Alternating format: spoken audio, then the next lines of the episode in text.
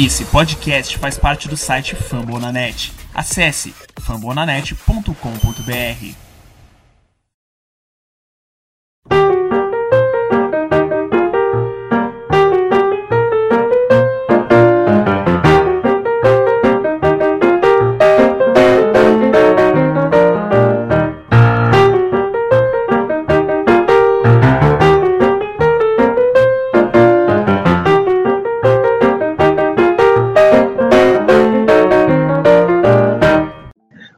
dia, boa tarde, boa noite, seja lá o horário que você estiver assistindo isso. Eu sou o Nonoto, também conhecido no Twitter como o Clebão da Massa, e vamos para o começo de mais um podcast aqui, o nosso queridíssimo Mavscast.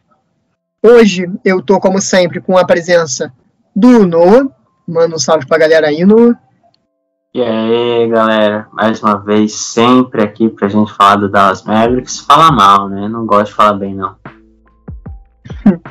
E, e dessa vez eu tô com a presença do meu xará, xará, no caso do meu nome no perfil, mas o dele é o nome original, o Kleber do Warriors BR Dub. Dá um salve pra galera aí, Kleber.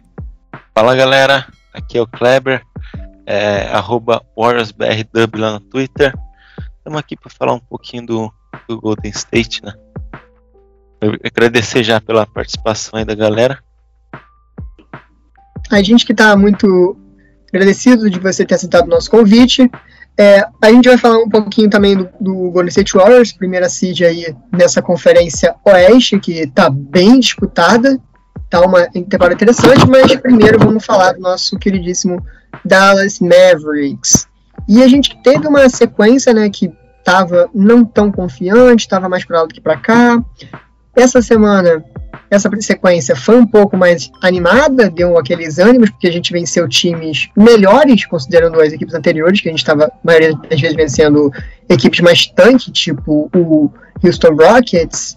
A gente venceu algumas equipes tanques também, tipo o New Orleans Pelicans, mas a gente conseguiu vencer equipes que não são ali na, numa briga para alguma coisa mais importante, tipo o Boston Celtics ou o, o Denver Nuggets. E a gente contou também com o auxílio de dois jogadores que a gente estava dependendo para dar aquele salto, e eles estão começando a corresponder com esse salto, que são o Jalen Brunson e o Kristaps Porzingis. Primeiro vamos falar do Jalen Brunson, que desde a da nossa última gravação, que foi ali mais ou menos na época do jogo contra o San Antonio Spurs, que ele fez o seu career high na, até, o momento, até o momento na temporada, uma vitória fantástica contra o San Antonio.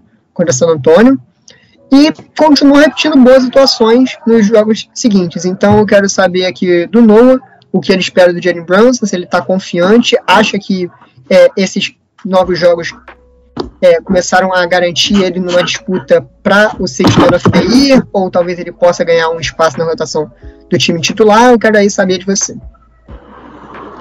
Eu tenho uma coisa para dizer. Meu grande Keipá voltou, grande alegria. Eu sei que daqui dois meses ele vai machucar e ficar a temporada inteira fora, mas estou alegre.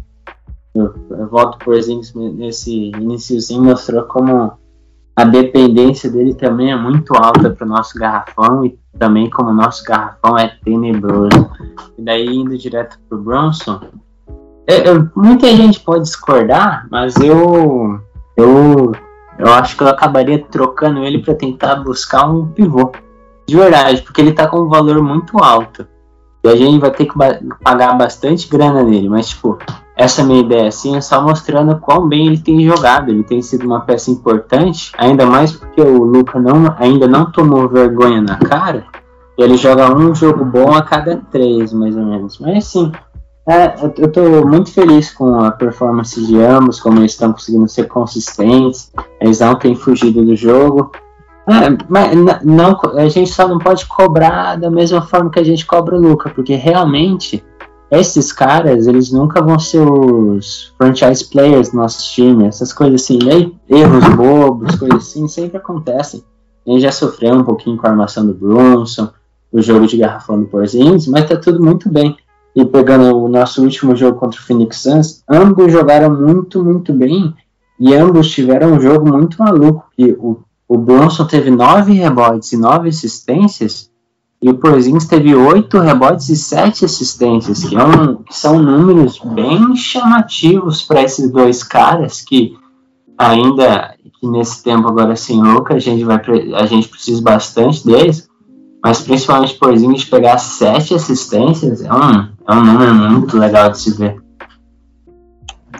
É, eu concordo bastante e essa opinião polêmica que você deu de talvez trocar pelo Jalen Brunson por um pivô, que é uma posição muito carente no nosso elenco, considerando que o nosso pivô titular é nada mais nada menos que o Dwight Powell, que a gente já cansou de bater nesse podcast, mas eu quero bater também um pouquinho no Willie Kallenstein, porque a gente não bate nele porque a gente considera ele tão inútil que não vale a pena bater nele, mas a gente tem que fazer questão de bater porque agora ele está tão inútil a ponto de ser assim, tá começando a ganhar mais minutos, tá ganhando uma, uma, minutagem maior com essa, lesão, essa ausência que teve do Porzingis, e o Maxi Kleber, que ainda não, vo, não voltou, teve uma lesão aí, não voltou ainda, então ele acaba tendo uma minutagem maior e acaba fazendo muito mais besteira em quadra. Né? O Ricardo Stein, que veio numa troca aí para suprir uma ausência do Dwight Powell, que estava lesionado e veio aí a gente ele começou um papel bem mais ou menos, mas parece que foi piorando cada vez mais e está insustentável a presença dele, ele como o backup center. O nosso o Powell já é ruim no titular, imagina ter o backup center o Willie Kallenstein, é certamente o pior corpo de defensor de pivôs da liga, né? E a gente ainda tem que dar uma improvisada no galho ali, que é o Porzingis na 5, que ultimamente foi uma estratégia posta pelo Jason Kidd. Inclusive, falando do Jason Kidd, é, eu que é, fui um pouquinho com palavras bem carinhosas no podcast, é, agora posso entrar talvez numa fila de perdão? Não, não vou entrar numa fila de perdão pelo Jason Kidd nunca. É, porque eu não gosto do Jason Kidd. Mas como o técnico Jason Kidd, ele tá até desempenhando um papel até interessante, ele erra ainda algumas chamadas um pouco bobas, a, a questão de chamar é, algumas bo bolas de. algumas chamadas defensivas de pedir desafio, ele acaba errando ou não dando. Teve um lance aí no último jogo contra o Suns que foi claramente um. O, o Chris Paul pisou na, fora da quadra e deram um ponto, mas aí a gente vai falar disso depois. Mas o que eu quero dizer é que o Jason Kidd me, me, me acha bastante interessante a maneira como ele tá fechando os jogos, né? Não tá botando power no clutch time, isso já, já é um alento, mas ele tá fechando com o Red Bullock, que não tá ainda mostrando aquele Red Bullock que a gente viu lá no New York Knicks, tá? Ele veio para matar a bola de três, não ainda desempenhou tanto seu papel, tá bastante regular, porém, se a gente levar em comparação com o Josh Richardson, até que eu continuo passando pano pro Red Bullock, porque eu gosto muito desse, desse jogador. E também com o Dorian Finney-Smith. E às vezes o Jalen Brunson também. É, é uma, um, interessante esse quinteto que está fechando, né? Que normalmente é o Luca, é o Porzingis, é o Tim Hardaway Jr. E o Bullock, que às vezes é o Brunson, ou o Dorian Finney-Smith, ou até o Maxi Kleber, quando ele voltar da lesão, embora ele ainda não tenha participado né, né, desse quinteto que fecha, mas acredito que em algum momento ele possa participar, dependendo da equipe. Então eu quero saber do Noah se da, daquelas, daquele último podcast para cá ele tem impressões novas do Jason Kidd, se ele tá curtindo o Jason Kidd. Ah, tô.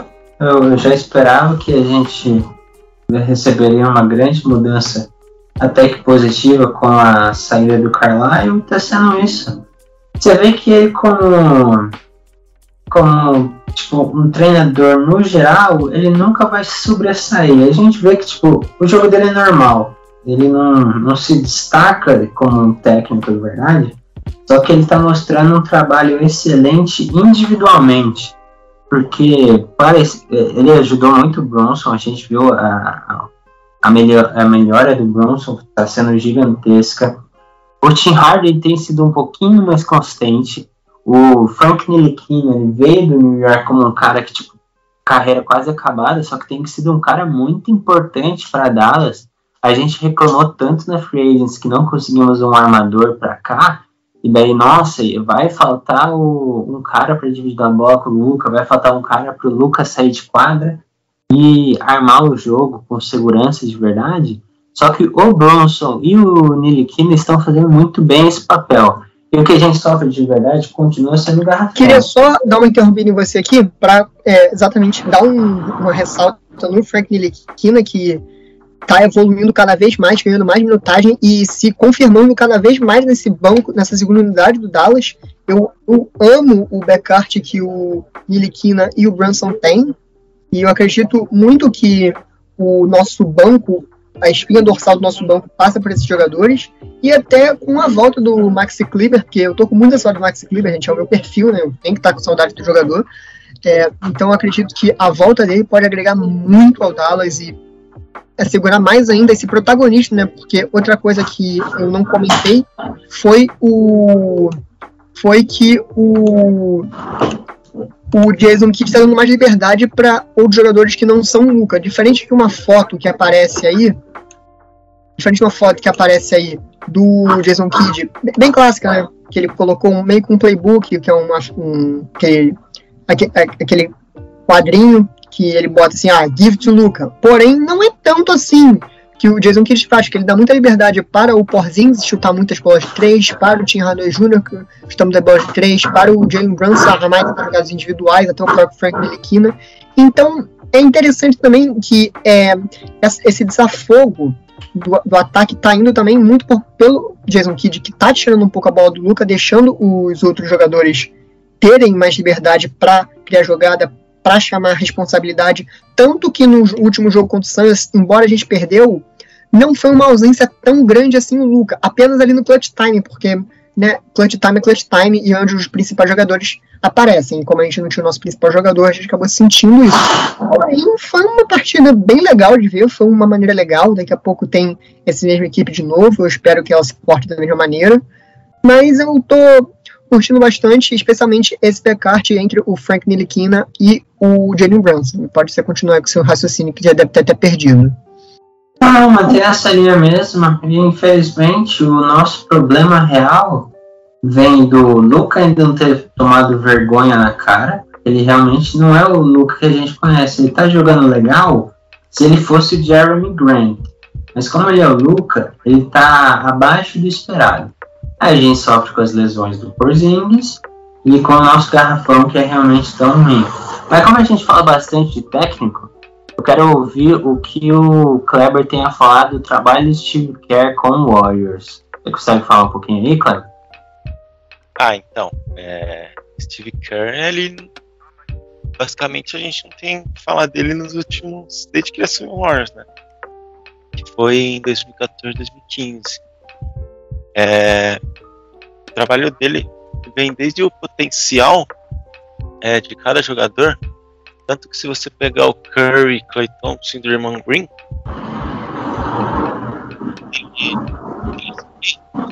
é, basicamente eles não eram ninguém, basicamente. O único que era um jogador é, bom ali, mas que ainda não era um superstar, era o Stephen Curry, né? É, mas, mas Draymond Green e Clay Thompson foi desenvolvendo com Steve Kerr, né? E a questão da defesa também é, é algo incrível que o que o Steve Kerr faz, né? Porque que o Kevin Durant quando chegou no Golden State em 2016, ele tinha uma boa defesa, mas ele não era um jogador que, que protegia tanto o aro, é, é, defendia tão bem? A partir dali, Kevin Durant foi desenvolvendo ali no Golden State se tornou, se tornou um dos melhores defensores do time. Né? Claro que tinha o Draymond Green, tinha alguns outros jogadores, mas ele se tornou um defensor ainda melhor do que, ele já era. Né? Mas o pessoal tinha reclamando também do Steve Kerr, questão de rotação e tal e acabou uma hora é, parecia que um era mais adequado, isso na temporada passada, né? Uma hora um parecia mais adequado, outro parecia que poderia entrar e acabava não entrando, mas o Steve é o cara que vai colocando é, esses jogadores para eles irem ganhando confiança. Foi o que ele fez com o Jordan Poole. Jordan Poole foi para a D-League e voltou depois de uns 10, 15 jogos. Foi ganhando alguns minutos aos poucos. Ele era reserva do Anamaker, para vocês terem noção. Então ele foi ganhando uns minutos aos poucos e com isso ele deu uma alavancada da metade da temporada para frente, que ele começou a jogar 30, 27 minutos. Né? Então isso é muito importante para a evolução dele e para ajudar o Golden State. Né? Então, é, pode dizer que o Golden State tem as peças essenciais para, ser, para serem campeões, é, como teve é, nos anos anteriores, mas o Golden State não conseguiria ser campeão se não fosse Steve Kerr. Steve Kerr realmente é um técnico excepcional. Ele foi realmente, como você disse, um pouco criticado pelo que eu vi na, no Twitter ano passado, pela. Não, não só no passado, mas pelo, pelo também o ano que o Warriors estava bem no tanque, pe, pelo, pela torcida, pe, pela comunidade, que parecia que ele já estava com o time pronto, mas realmente ele lapida muito bem a sua, seus jovens jogadores, como é o caso do Jordan Poole, como você falou, e também como é o caso do Gary Payton II, né, que apareceu aí do nada no, nessa rotação do Warriors e vai ganhando cada vez mais minutos, se tornando um jogador bem, bem sólido até na, no banco, tipo o que a gente está fazendo com o Frank Ntilikina aqui em Dallas, e o próprio Toscano Anderson da última temporada, né? Que embora eu acredito que ele não tá tão bem assim nessa temporada, eu até gostaria de depois de você saber como é que vai, talvez, o que, que aconteceu com o Toscano, se tá, sei lá, é uma regularidade dele, ou foi um season wonder que acabou não dando muito certo. E também eu quero saber de que maneira o Clay Thompson, quando voltar nesse time, pode encaixar ou pode ainda fazer. É, é, garantir ainda mais essa, esse favoritismo no, do Warriors, no Oeste em geral. É, só é, esticando um pouco mais aqui, é, com esse exemplo do Jordan Poole, do Gary Payton e do Juan Toscano, a nossa esperança quando a gente já fita esses jogadores com alto potencial, como é, o Cunningham, até mesmo um pouco do Moses Moody, e é, logicamente também tem o James Wiseman, né, que vai voltar de lesão, é, é, que eles consigam atingir o potencial justamente sendo é, sendo trabalhado com o Steve Kerr, né? Porque Steve Kerr, como eu, eu, disse, é um dos caras que melhor consegue evoluir essa galera. Mas é, em questão do Clay Thompson, é, eu acho que ele vai ser muito importante. Talvez não sei é, defensivamente a gente não sabe muito bem como que ele vai estar, tá, né? Acredito que é, ele não defenda, não consiga ter alguma limitação, né? Que ele conseguia na temporada que ele se machucou até essa, né? Até por questão do, do Aquiles, né? Mas questão ofensiva, acho que eu não acho que ele vai mudar muita coisa. Pode ser que perca um pouco de ritmo, pode ser que ele não tenha mais aquela mobilidade partindo em direção à sexta que ele tinha, mas a nossa esperança é que ele volte acertando é, várias bolas de três e ajudando o Warriors como ele sempre ajudou. A outra pergunta, qual foi que eu acabei me perdendo?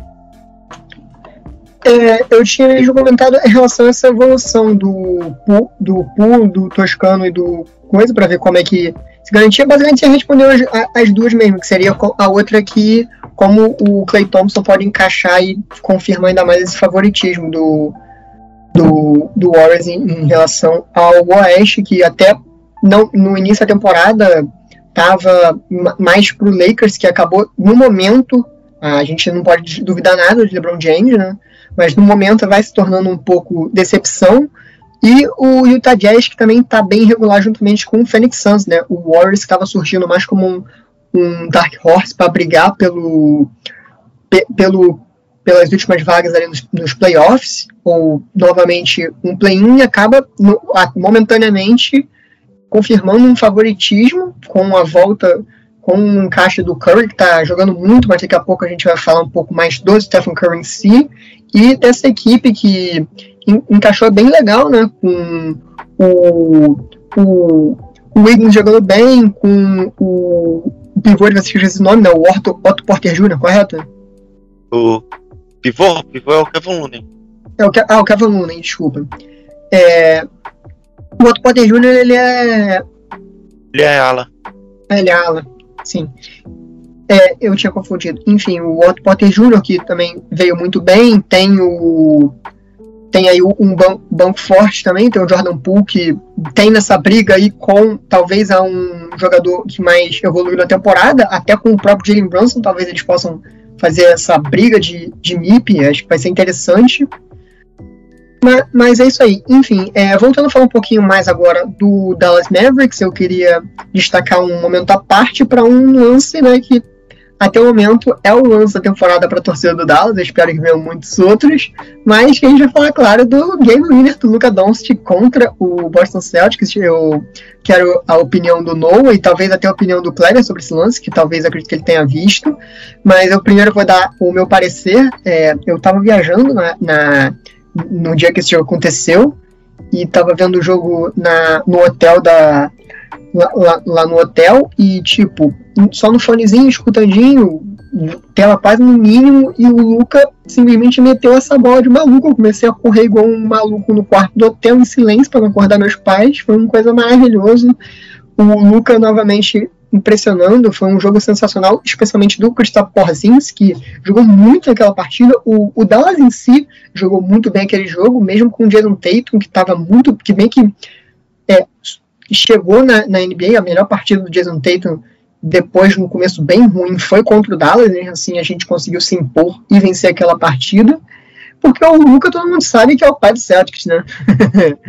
Eu quero saber então do Noah o que, que ele achou desse jogo. Infelizmente, eu sabia que a gente ia tomar uma virada barra empate. Eu também já estava esperando por um game winner do Luke. É incrível, porque é, acho que já faz uns dois anos teve aquele jogo em Boston que o Porzingis acabou indo pro banco no último quarto, porque o que estavam jogando com um time bem menor e tal, e aí o perdão, e aí o Carlisle optou pelo small ball e tipo lá a gente tava com uns 15 pontos de vantagem e no final do jogo a gente achou que ia perder. Foi, acabou sendo a mesma coisa, infelizmente.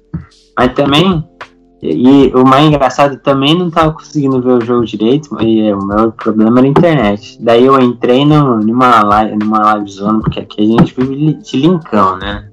Nada mais disso. Só linkão pra ver os jogos. E com isso, eu, eu entrei pra ver no finalzinho. Daí eu só vi o Luca arremessando. E a minha live travou com a bola no meio do ar. Daí eu simplesmente fui no grupo, daí eu já tava vendo que tava todo mundo comemorando. Melhor sentimento do mundo saber uma, uma bola assim caindo, velho. É muito bom. E aquilo é. Aquele Luca do Celtics é o Luca que a gente tá esperando desses jogos. Que a gente pega o, o Luca daquele final do Pelicans. nossa, é, é muita idiotice. O Luca do final do Bulls foi insuportável. E o resto do time tava bem, ele não queria passar a bola. Não entendo por que dessas decisões. Eu nem vi o jogo do Bulls. Ah, No final do jogo do Bulls. A gente já tinha perdido, eu nem dei o trabalho de ligar aquela stream. É, mas o jogo foi realmente muito bom. A gente ficou bem encostado por bastante tempo, mas chegou o último quarto. O Luca teve uns oito ataques seguidos que ele, sei lá, ele tentou finalizar sozinho seis e passou dois. Ele tava fazendo uma monopolização do ataque que fez bem, bastante mal pra gente. O, o Porzingis estava com uma eficiência muito boa. Acho que o Tim Harden não estava jogando bem. Mas o resto do time também tava legal, só que ele monopolizou demais o jogo entre ele e o Powell em um Bulls que naquele dia o Garrafão tava jogando bem. E o Vucevic tem sido muito mal falado nessa temporada, só que contra Dallas ele tava numa uma série bem boa. E se manteve nisso. E infelizmente a gente tomou aquela derrota e me deu um gostinho bem ruim de tipo, nossa, realmente dava para ter ido muito melhor do que a gente fez nesse final. Por enquanto é isso. Dois jogos sem o Luca. Agora a gente vai ter o próximo daqui a pouquinho, daqui 40 minutos, meia hora. E ver como vai acontecer. O primeiro confiança foi bem divertido, me deu muito, muito nervoso e foi isso.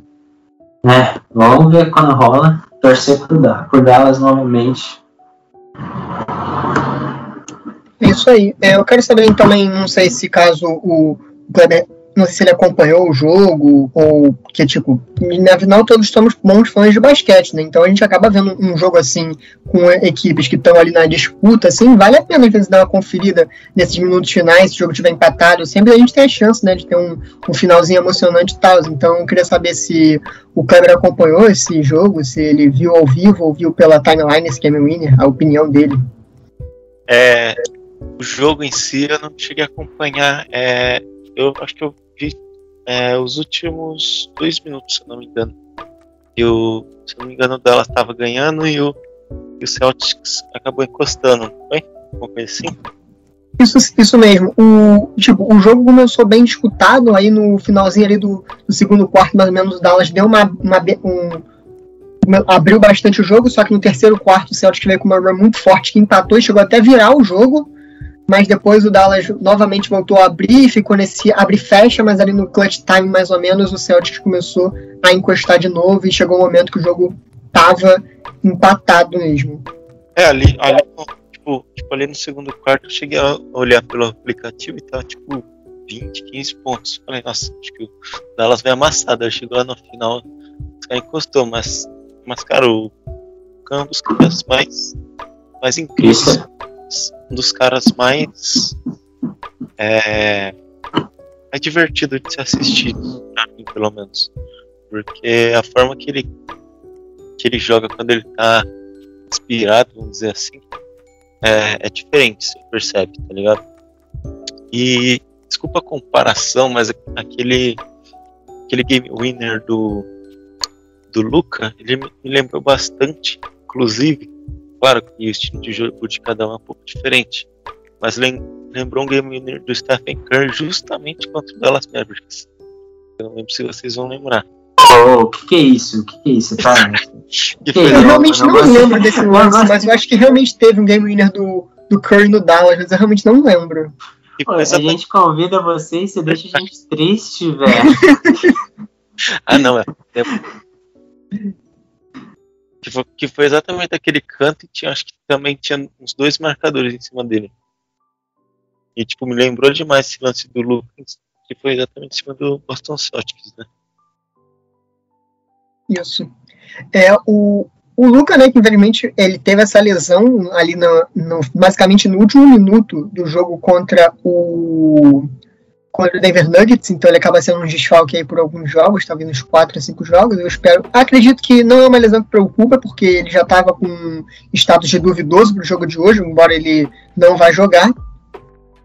E agora a gente vai sofrendo um pouquinho, talvez, porque gente é, ter o melhor jogador, embora a gente. E tem uma sequência muito dura, né? Que é esse back-to-back contra o Suns, que a gente vai pro segundo jogo agora, e um back-to-back contra o Clippers. Inclusive, vai ter um, exatamente um jogo depois do um verdadeiro back-to-back, né? Que seria um jogo depois do outro. É, Sexta-feira, a gente, agora, né, no caso, a gente vai jogar daqui a pouquinho contra o Phoenix Suns lá no Arizona. E no dia seguinte a gente já vai jogar de novo, ali a partir das 5h30, contra o Los Angeles Clippers. E o Luca, que estava muito na disputa no começo da temporada, uma galera, inclusive eu, confiava que ele ia brigar pelo MVP. Não começou muito bem, embora a gente esteja ainda no começo da temporada, a coisa pode muito, muito mudar. Em relação ao outro lado da, da cal aqui que temos, o Golden State Warriors com o Stephen Curry cuspindo fogo e bola de três, um verdadeiro splash para todos os lados, um momento MVP indiscutível, quem sabe até unânime, conforme ele foi na temporada que ele foi MVP. E eu quero saber né, se, como é que tá essa empolgação pro Stephen Curry, que já veio de uma corrida de MVP, foi top 3 na temporada passada. Então eu quero saber do Kleber e depois do Noah, como é que ele tá pro Stephen Curry, você acha que ele vai se manter esse nível até o final da temporada, porque afinal a gente tá falando do Stephen Curry, ou se ele vai até melhorar, embora talvez seja difícil, mas a gente tá falando do Stephen Curry. Então eu quero saber do Kleber o que, que ele tá achando dessa, desse, desse estilo do Curry jogando nesse nível MVP, nesse modo bem perto do time dele. Cara, é um dos maiores prazeres né, que a torcida do Golden State tem, que é ter o, o Stephen Curry no seu time, né? Porque ele vem fazendo é, tirando os anos que ele foi campeão, fazendo nos últimos. É, no ano passado e nesse ano são assustador, eu diria. Porque é, ano passado ele tinha um time bom, mas é, o time não tinha uma consistência, a gente não tinha jogadores que estava conseguindo arremessar e que tinha uma consistência defensiva. Inclusive, é, quero falar, desculpe te interromper, mas agora como você é, ofendeu a gente, agora é nossa vez de te ofender, né? Você falando que o time não encaixava, eu quero lembrar então daquele jogo que vocês tomaram aproximadamente os 40 pontos do Dallas Mavericks na parada passada. O Dallas fez uma run absurda, acho que foi de uns 26 a 0. O, até o, o, o, time do Warriors é, desregulou completamente naquele jogo a ponto do Stephen Curry errar até uma layup sozinha. Foi um jogo muito bizarro que na partir do terceiro quarto ele já estava resolvido. Foi uma coisa bizarra, mas só comentando esse seu raciocínio de. Desculpa, só por interromper. Não, não tá negativo pra caramba. Esse jogo aí. Uma coisa assim. Mas, mas é, aquele time lá. O time basicamente dependia de Stephen Curry e Draymond Green. E às vezes até do, do próprio Andrew Wiggins. Então, a gente, a gente é, sofreu a temporada inteira com a inconsistência, né? Que o time ganhava de times grandes, vencia bem, daí chegava contra um bom time menor é, e toma, tomava alguma virada, perdia, ou chegava contra outro time grande, tomava 20, 30, 40 pontos. Então, time sofreu sempre com aquilo ali, né? De, de não ter uma consistência é, tanto na defesa quanto no ataque. Então, é, a temporada toda foi assim. Então, algumas pessoas, eu, por exemplo, já me que imaginava que o time poderia conseguir passar no play, né? Mas, mas nessa temporada aqui foi completamente diferente. Superou, acho que as expectativas de basicamente todo mundo, né? Porque eu, por exemplo, tinha noção que o time poderia começar a temporada bem, tinha noção que o time poderia vencer bastante jogos, e eu também, pelo menos eu acho, né, que o Golden State vai conseguir manter, manter um ritmo para, inclusive, escapar do, do play-in. A minha expectativa antes da temporada era que o Golden State ficasse em quarto né? Mas, mas com o basquete que vem jogando aqui, eu acho que o Golden State tem grandes chances, né? De, de ser seed 1 e conseguir um mando de quadro, né? Então, é importante tudo isso que o Curry vem fazendo e eu acredito que se o Golden State manter esse nível se o Curry continuar nesse nível ou melhor, é, ele vai ganhar MVP. Não sei se unânime, né? Mas, mas ele vai manter esse nível, ele com certeza vai ser MVP. Lembrando que o Stephen Curry está a 56 bolas de 3 para passar o Ray Allen. Informação muito importante, né? Falando então de uma informação também rápida aqui, é que o, o Warriors ele ganhou foi 105 a 103 para cima do Detroit Pistons, então mais uma vitória na conta do Golden State, cada vez disparando cada vez mais na liderança da Conferência Oeste. E eu quero saber do Noah, a mesma pergunta, o que ele está achando desse Curry MVP, se ele vai se manter nesse, se, nesse estilo, se ele vai manter essa sequência. E se o, o Warriors realmente desponta para esse, esse top seed indiscutível aí, ou até esse MVP unânime do Curry. Falando de MVP, nossa, o Curry agora tem um favoritismo imenso. Tem Falando de time, eu, eu, não sei o que tá acontecendo. Porque não faz sentido. Os caras tá jogando muito bem, velho. Eu fiquei zoando um amigo meu, torcedor do Warriors, porque os caras iam contratar o Gary Payton II. E fala, antes dessa temporada do Golden State, quem em sã consciência contrataria o Gary Payton II e daria mais, mais do que 6 minutos por jogo para ele? Cara ele nunca foi um jogador de verdade e agora no, o Golden State ele tá sendo um cara muito importante pra rotação, mano. Não faz nem sentido. As coisas realmente estão dando muito certo. O Bigelitsa, depois da última temporada, tá realmente jogando legal. É umas coisas muito absurdas de se ver. Porque pro Warriors, a bola não para de cair. Ainda mais no terceiro quarto. Porque o terceiro quarto do Warriors tem sido realmente muito fatal para os outros times. Tem jogos que eles podem até estar tá é aquela coisa, né? Que o tal terceiro quarto da morte, que era tão. que era meio como uma lenda, realmente, bem folclórico, esse terceiro quarto da morte, na época dos Smash Brothers, na época que teve realmente a dinastia do Warriors. Ele tá de volta aí nessa temporada, até para ter um tempo mais nostálgico para os torcedores do, do Warriors. Então, tá realmente tudo dando certo para eles. Teve até um lance que eu vi mais cedo no jogo contra o Detroit Pistons, que o o Jordan Poole recebe a bola e dá um, um arremesso muito feio, que a bola vai era um airball horroroso. Só que eu não sei, acho que foi o Draymond Green que conseguiu salvar essa bola e acaba que o Warriors consegue rodar ela de novo e sobra pro Jordan Poole mais uma vez que arremessa e agora a bola cai perfeitamente no Schwein. Então você vê que realmente até o que eles dão errado acaba dando certo no final das contas. Então tá tudo perfeito lá pelo estado de São Francisco. Tava vendo esse lance aí o Jordan Poole tentou um passe, só que a bola foi muito para fora. Daí o, o, Toscano tirou, a bola sobrou pro Andrew Wiggins e que devolveu a bola pro Jordan Poole e matou uma bola livre. Exatamente, aí tudo dando certo. Pode continuar aí no, no seu pensamento. Esse jogo aqui o Curry e o Green não jogaram, né? Então... Sim, sim. Ah, sim, eu não sabia que o Green tinha, não tinha jogado. Pensei que era só o Curry que não tinha. Eu, eu eu quero, eu quero mudar o tópico, porque eu não gosto muito de falar do melhor time da liga, que machuca o coração, ainda mais que a gente tem sofrido bastante, e é que agora a gente tá sem lucro. O, o Warriors poupou o Curry e o Green hoje, né, mano? A gente, se a gente poupa o, o Luke e o Porzingis, a gente vai tomar uma sova. A gente, então, a gente perde pro Houston Rockets, sem, ah, sem o Luca e sem o Porzingis. O Realmente, jogadores hoje. O quê? Você tipo, poupou quatro jogadores hoje: o Curry, o Green, o Otto Porter e o Iguodala. Nossa, imagina. Lembrando que eles estão jogando contra o Pistons, né? É. Ah, eu, mas então, eu queria falar, eu acho que. Eu tava vendo hoje, na corrida pro top 10, o Luca tá realmente fora.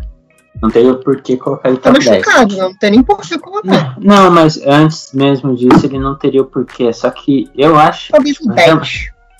É, é, alguma coisa assim. Mas pegando o raciocínio, se a gente tivesse saudável o tempo inteiro. E com o Luca normal, eu não acharia absurdo estar o Luca e o Porzingis no top 10 para MVP tão estranho que o Porzingis está e como, sei lá, se, se a gente tivesse realmente todo mundo certinho, porque a gente, toda, toda derrota nossa, acho que tirando o Hawks, que foi impossível, mas até a do Nuggets, toda derrota a gente ficou com um gostinho de, hum, se a gente tivesse esse cara, realmente poderia ter sido muito diferente.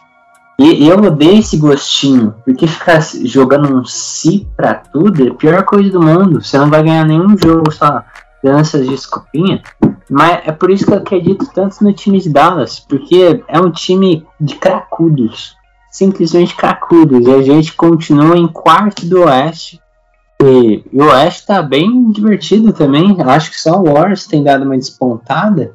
E o, e o Suns tá com aquela série de 10 histórias, mas eu falo mal dessa série de 10 histórias porque os caras pegaram os piores times da liga oito vezes, daí, tipo, dois times realmente bons. E é isso. Que não estavam completos. É, não tem como não, eu falo mal mesmo. Eu queria muito um Dallas com começando com a agenda mais fácil da liga. É bem legal de ver. Mas olha, a gente está falando isso, mas a nossa agenda também, se você levar em conta, a gente, nosso recorde está muito positivo, porque a gente enfrentou equipes que estavam ali abaixo do a, gente, a gente não. A gente, a gente enfrentou o Spurs duas vezes, a gente enfrentou o Rockets duas vezes, a gente enfrentou o Pelicans, a gente enfrentou. É, eu não lembro agora mais quem a gente enfrentou, era muito, muito time, gente. A gente enfrentou o Sacramento Kings, que tá com uma boa fase, mas né, o Sacramento Kings não dá pra levar muito em conta, embora seja o Kryptonita. é que eu vi recentemente, a gente não começou com um top 5 agen... Perdão, agendas mais fáceis. O Suns estava com uma das agendas mais fáceis, o Lakers estava com uma das agendas mais fáceis e está sofrendo bastante. É um azul, né, gente? É, o Warriors também eu acho que estava com uma das top 5 agendas mais fáceis, mas é meio complicado. A gente, tipo, pegava três jogos fáceis e aí vinha uma pedreira. Três jogos fáceis, pedreira. Daí, daí foi bem isso. E daí tava um pouquinho difícil de empolgar, porque realmente vinha um jogo bom e a gente não conseguia ganhar. Mas é isso, eu tô ainda bem animado com esse começo de temporada. Adivinha pra quem você perdeu? Pra Oi? Grizzlies. E adivinha pra quem que o State perdeu? Pra Foi o Clippers e o Hornets, não foi?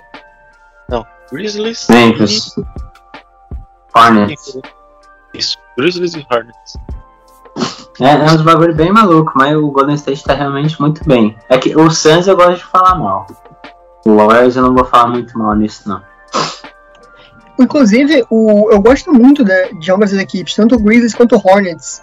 É, se- são as equipes que meio que são as sur- que podem ser as surpresas de, é, de cada conferência. O, o Hornets começou com uma sequência bem legal, mas começou depois a decair. E o Grizzlies que tem o Jamoran, a gente nunca sabe o que esperar. O Jamoran pode vir muito bem ou muito mal, ele, e ele joga muito, então também não dá pra gente desmerecer o Jamoran. E Oi?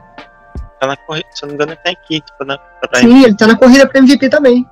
Ele e o DeMar DeRozan, né, que são jogadores que tiveram a temporada até que boas na, na última temporada, mas não para ponto de briga, para conversar pro MVP. E nessa temporada a gente pode dizer que eles conversam, né? Se bem que corrida de MVP na primeira semana é tão maluca que o Montrezl Harrell tava na disputa, né? Então a gente não pode esperar muita coisa.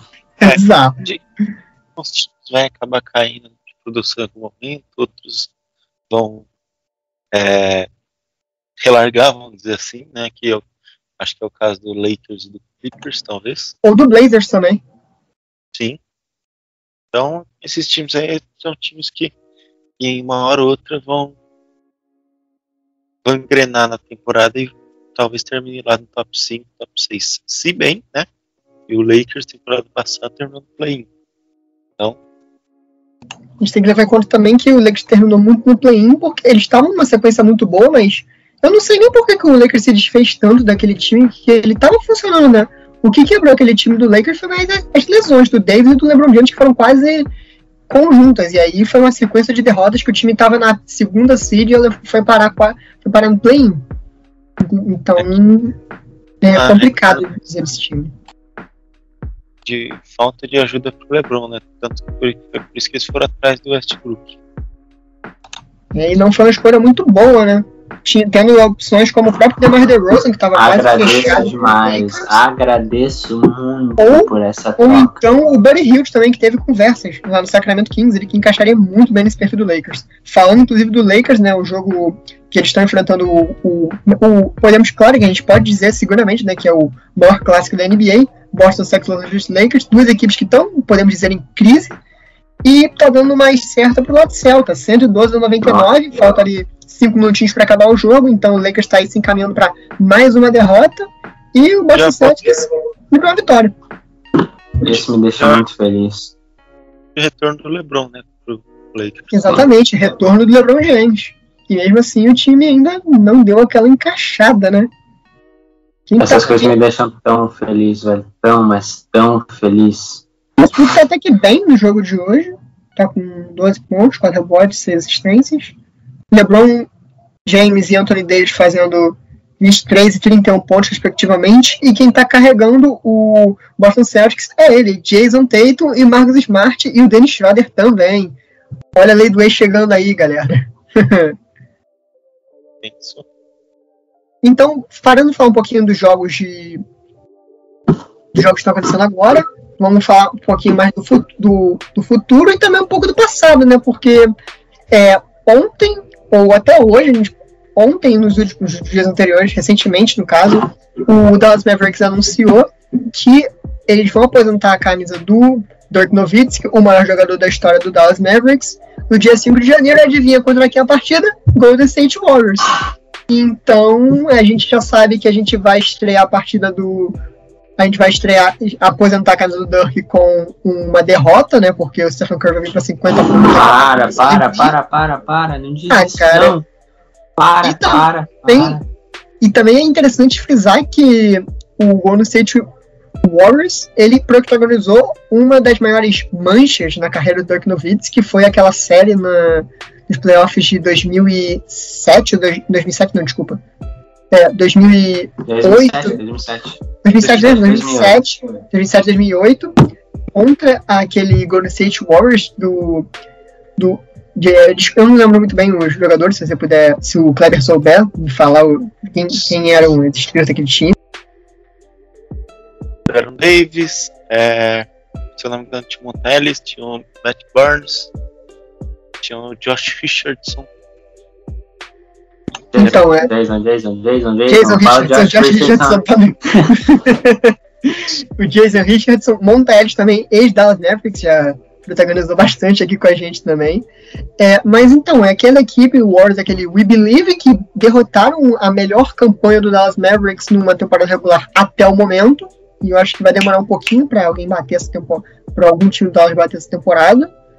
E acabou que a gente perdeu aquela partida, aquela série, né? Uma coisa bem decepcionante. Mas a gente espera que esse espírito não encarregue nesse jogo do American Airlines e que a gente consiga ganhar esse jogo contra o Golden State Warriors, que vai estar embalado. Eu espero que a gente já tenha o retorno do Luca e que não tenha mais nenhuma lesão pela frente, podem se manter em alto nível. E essa galera que ainda está um pouco regular, tipo o Red Bull, ou tipo o Tim Hardaway Jr., Dorian Finney-Smith, comece a acertar mais essas bolas de três e seja um bom jogo pra gente assistir, né? Do que É. depois dessa série aí que se criou, é, vamos dizer, o logo né, da, do We Believe, né? Do, Uhum. Infelizmente. Exatamente. Eu queria falar só rapidinho pra, sei lá, pra fã novo, se algum fã novo escuta a gente. Mas como tem vez que não é o time melhor que ganha, matchup importa demais. Acho que tipo, é incrível como qualquer. O Clippers, eles dominaram o Utah Jazz após o jogo 2. Mas com o Dallas, a, a série foi realmente para sete jogos, porque pro matchup, o Luca contra o Clippers tem muita vantagem. O Luca ele mandava o Patrick Beverly pro banco. O Utah Jazz ele não conseguia fazer nem o Patrick Be- Beverly ter uma minutagem menor, porque o Patrick Beverly conseguia agregar defensivamente no time. Daí contra a série do Suns, expunha o Donovan, um matchup, só desculpa a intromissão, mas um matchup entre o Luca e o Patrick Beverly era completamente desfavorável para o Los Angeles Clippers. Porém, um matchup do Patrick Beverly contra o Donovan Mitchell era completamente favorável ao Los Angeles Clippers. O Beverly, ele defendia muito bem o Mitchell, que é, todo mundo sabe que é principalmente a, a principal opção ofensiva do a principal opção ofensiva do Utah Jazz. Então, geralmente, se você diminui um pouco o volume do Donovan Mitchell, você acaba ficando refém mais do Rudy Gobert do Jordan Clarkson se ele tiver um bom dia. Sem contar também que tem uma artilharia muito boa no perímetro com o Bogdan Bogdanovic e o Joe Ingles. Porém, o Donovan Mitchell, se você ele não conseguir dar volume para ele, é, é um grande, uma grande perda pro Jazz. É, é, é só isso mesmo que eu queria falar, como incrivelmente ser o melhor time às vezes não é o suficiente. É, O Dallas era o melhor time do Oeste naquele ano, só que na mesma temporada já havia perdido duas vezes para o Warriors na temporada regular e perdeu a série nos playoffs, porque era o, um jogo muito briguento e muito small ball, que era totalmente a criptonita do nosso Mavericks. Continua sendo, né? Acho que o- a grande peça para você conseguir vencer uma série de playoffs contra esses times é, que não tem tantas estrelas, que, que é o caso do Dallas, tem uma grande estrela, mas não tem tantas estrelas em volta, né? Eu acho que o grande, grande, grande peça, eu diria, é você saber fazer os, os ajustes certos e não continuar forçando mesmo, a mesma rotação sempre. Eu lembro que em 2018 o Golden State estava basicamente tomando um pau nos dois primeiros jogos pro Houston Rockets. E que era justamente na posição de pivô, que era uma das posições mais lentas que o Golden State tinha na época. E sempre sobrava. Era o Paculha, né? É, sempre sobrava Pachulia, sempre sobrava o Looney. É, contra Pachulia e Mavs, lembrando. E eu lembro que no jogo seguinte, o, a primeira coisa que o Steve Kerr foi fazer foi tirar Pachulia e Kevin Looney da rotação. Ele colocou Jordan Bell, que é de origem é, de PF é um pouco mais ágil que os outros dois. E o resto era tudo small ball. E foi assim que a gente conseguiu empatar a série de novo. A gente tinha aberto o 2 a 0 O State foi lá empatou de novo. Então acho que o grande ajuste que tem que fazer é saber fazer esses ajustes que vai ajudar na rotação. Então é isso. É, só para é, dar uma encerrada aqui no. para a gente trazer o último tópico, né? Que é uma coisa que a gente faz bem recorrente no, podcast, que, no, que é o, as apostas para os próximos seis jogos. É, na, no podcast passado, eu não lembro se alguém apostou 4-2, que foi o recorde que a gente ficou. E é, foi uma, uma montagem bem positiva. Então agora eu quero saber do, do Noah para os próximos seis jogos. E depois eu vou também fazer com o Warriors pro, pro Kleber. Se ele puder já ir pegando para dar uma ajuda na gente dos próximos seis jogos do Warriors, a gente para ele saber qual seria a minutagem. E o, o, o Luiz Otávio, que ele falou comigo, ele falou até comentou aqui, ah, eu acertei a previsão que ele tinha dado para o Denver Nuggets no, no podcast passado, ele acertou, ele realmente falou que a gente poderia perder, que o Nuggets poderia perder para o Dallas Mavericks, que foi o que aconteceu, eles perderam para o Dallas Mavericks, que eles estavam numa sequência também bem invicta, tipo o que o Phoenix Suns que a gente vai enfrentar daqui a pouco, acho que o jogo já até começou. Mas enfim, os próximos seis jogos do Dallas a gente tem o Phoenix Suns, considerando agora, dois jogos contra o Clippers, Washington Wizards, Cleveland Cavaliers e novamente o New Orleans Pelicans, inclusive um back-to-back, né? New Orleans Pelicans lá e depois a gente enfrenta o New Orleans Pelicans aqui na nossa casa. Então eu quero saber do Noah o que ele espera desses próximos 1, 2, 3, 4, 5, 6. Vou colocar esse outro jogo do back-to-back do Pelicans, esses sete jogos aí, qual você acha que vai ser o nosso recorde? Considerando que a gente pode estar com ou sem o Lucas. Para dois segundinhos, eu só vou pensar melhor na cabeça, porque eu de repente não pensei nada sobre a série. Hum, Tá, enquanto eu vou falando então. É, na minha opinião, eu acredito que o Dallas possa vencer o jogo. De, eu tô confiante que acho que a gente pode vencer esse jogo de hoje contra o Phoenix Suns, quem sabe, se a equipe se manter igual manteve na outra, mas agora, como eu falei, se eu sou a Zika em pessoa, a gente vai tomar um blowout de 27 pontos. É, os, os, dois jogos contra os Los Angeles Clippers, é, eu acredito que é, vai ser interessante, inclusive, esse matchup, né? Os dois jogadores, as duas equipes sem suas principais estrelas o Clippers sem o Kawhi Leonard, que tá fora basicamente a temporada regular inteira, e o Luca e o Dallas sem o Luca nesses, provavelmente, esses dois joguinhos aí contra o Clippers. Então vai depender muito do Paul George e do Kristaps Porzingis, os dois que estão em uma boa temporada. Paul George, inclusive, que tá na corrida pro MVP. Tá muito bem essa temporada com o Clippers, tá carregando bastante a equipe, mas eu acho que talvez seja uma vitória para cada lado uma vitória para o Dallas, uma vitória o Clippers, então a gente tem aí. Vou colocar um momento 1-2, um, um, só porque não fomos tão confiantes. É, Wizards e Cavs. Wizards que está um time bem sensação, mas eu acho que o Dallas tem um, um potencial para ganhar eles, e o Cavs que é, ele está num tal ball, mas para a gente, eles podem talvez agredir o nosso garrafão, mas dependendo, lembramos muito de o Porzingis jogar ou não, e talvez já tenha o Maxi Kleber apto para jogar esse jogo, então eu acredito que essas duas partidas possam ser vitória. Então, 3-2, e para fechar esses dois jogos contra o Nuggets, eu acredito em vitória, então vou fechar num 5-2 com o Dallas, porque eu tô confiante nessa equipe. Manda aí, Noah. Esperou uma série 7 com onde? É, porque o Pelicans a gente vai enfrentar no back-to-back, -back, que a gente enfrenta na casa deles e depois eles vão na nossa. Beleza. Então, então, ó, hoje, é, eu, eu, eu, espero uma derrota, mas eu também, de novo, tô achando demais que a gente vai surpreender. Aí, pegando dos Clippers, tendo Luca, eu dou 2-0. Não tendo Luca, eu acho que tá 1. Um. É que fica bem, bem difícil realmente falar, porque a gente não tem. A gente tem uma previsão de que a volta dele é, é é bem daqui a pouquinho, né? Só que não dá para ter certeza se realmente já é no primeiro jogo do Clippers ou no segundo. E aí contra o Wizards, vai ser um jogo bom, porque o Wizards é realmente um time bem sensação no momento, até estranho para falar, porque é um time que tá surpreendendo. Você não espera é, é Montrezl Harrell no top 10 para MVP. É a maior maluquice da história da Terra. Eu nem consigo tipo, levar a sério que eu realmente disse isso. E contra o Cavaliers, eu acho que a gente vai acabar ganhando, porque o Cavaliers está muito machucado. O Sexton tá fora da temporada, hoje ele passou por cirurgia. O Mobley vai ficar fora de duas a quatro semanas. Daí tem o Jared Allen, que eu não sei quando volta, então acaba ficando, ficando uma partida bem mais simples. E pro Pelicans, pô, não dá nem pra, pra postar por eles mesmo. Uma pena que o time esteja tão mal assim. Então, assim, não voltou ainda, né?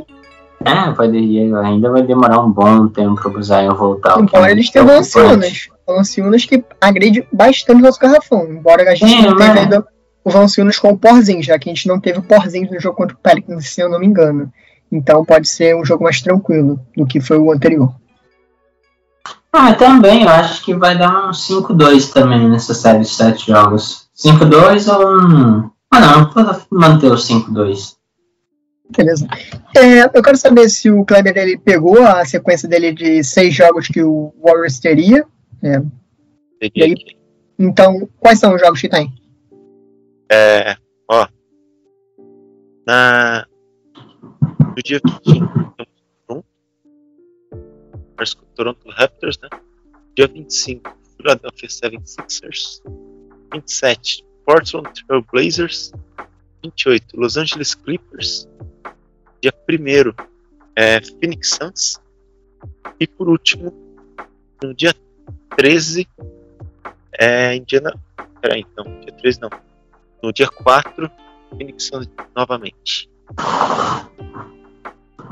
Ah, sequência bem, bem dura. Bem sequência bem dura. Eu diria até que acho que é a mais difícil que o Warriors vai enfrentar nessa temporada. Né? Então, é um verdadeiro teste para essa equipe que, se ela acredita que se sair positivo ou realmente bem dessa sequência, pode é, carimbar de vez o, o, o carimbo, carimbar, carim, é, a primeira coisa de carimbo é complicada, né? Mas pode carimbar de vez a vaga como contender, né?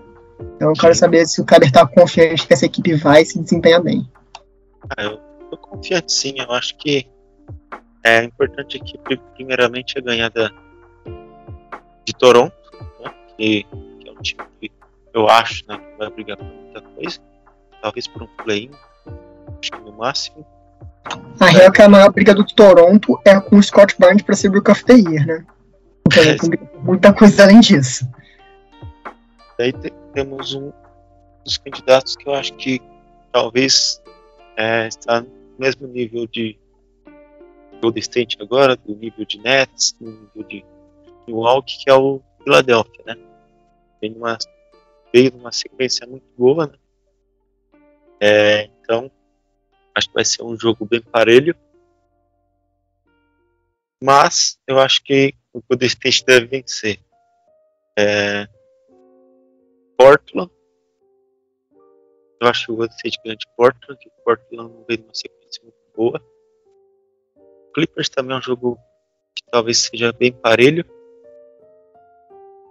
É, eu acho que o Golden State vence. É, depois tem back-to-back contra Phoenix. Acho que o Golden State perde um e vence o outro. Então, 5-1. Confiante. É isso aí. Bom. É, então acho que é isso, né? Depois a, a gente fala no próximo episódio se a gente acertou ou não, se a gente lembrar, igual foi nesse. Porque... Mas eu vou anotar aqui então, a gente falou 5-2, tanto eu quanto o Noah. É. Olha, eu diria que é uma sequência bem difícil pro Warriors. Eu não iria nesse 5-1, eu iria até num 4-2. Eu acredito muito que é, um desses jogos contra o Suns vai ser vitória para o Arizona e talvez ou pro Clippers ou pro Sixers venha mais uma derrota, ou até pro próprio Raptors, né? Porque o Clipper, o Warriors está sofrendo bastante com jogadores que tem o seu principal jogador, o, a, o jogador mais jovem, né? Como é o caso do conforme você disse, vocês perderam pro Grizzlies e pro Hornets, que tem como os franchise players o Lamelo e o e o Jamoran. E a gente tem no, no Raptors, momentaneamente, o Scott Barnes e o Fred VanVleet, o VanVleet é mais experiente, mas o Scott Barnes está começando a manter, é, ter mais os holofotes, e o Pascal Siakam, eu não sei se ele, se ele já voltou. Acho que já voltou, o Pascal Siakam já voltou. Que também é um jogador jovem, então pode ser que esse matchup pro Warriors não seja tão favorável assim. Mas eu acredito num 4-2 pro Warriors. E você, Lula? Siakam tem que vir pra Dallas, acabei. Simples assim. E, pô, eu queria um pivô agora. De verdade. Então, eu mantenho 5-1, na verdade. Eu acho que. Eu, eu quero que o Clippers se dê mal, porque eu prefiro que na temporada regular o Warriors fique muito mais na frente e esses times de meio de tabela se deem bem mal para o Dallas ter um pouquinho mais de sossego. Então eu espero muito que o que o Warriors meta um 5-1 ou até um 6-0 para o Suns também se dar mal, porque seria muito importante para a gente. É isso, mas sem essa torcida eu mantenho um 5-1 do Warriors também. É, eu não sei porque você está tão pensando em, já lá no futuro. Porque a gente sabe que a gente vai enfrentar o Los Angeles Clippers no primeiro round, independente do que acontecer mesmo. Não sei porque você está tão empolgado assim. Tem que ficar empolgado. Eu vivo de empolgação. Pô, se tu vive na empolgação, eu tenho medo de quando é que você tá triste. Ah, os, os, dois times mais difíceis aqui, que, que, que pode tirar a vitória da gente, é o Sixers e o Suns. É, esqueci do Sixers. Esqueci do Sixers. É, o Sixers Meu, também. Eu peço muito que vocês ganhem do, do Memphis, do Clippers e do Suns. Sempre que eles vão jogar contra o Blazers? Por que eles vão ganhar do Memphis ah. se eles vão jogar contra o Blazers?